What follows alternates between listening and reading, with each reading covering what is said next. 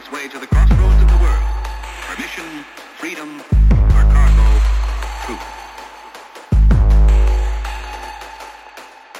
You've seen something of what the United States Information Agency is doing to reach audiences behind the Iron Curtain. In the European satellites, it's been estimated that about 50% of the people with radio sets listen to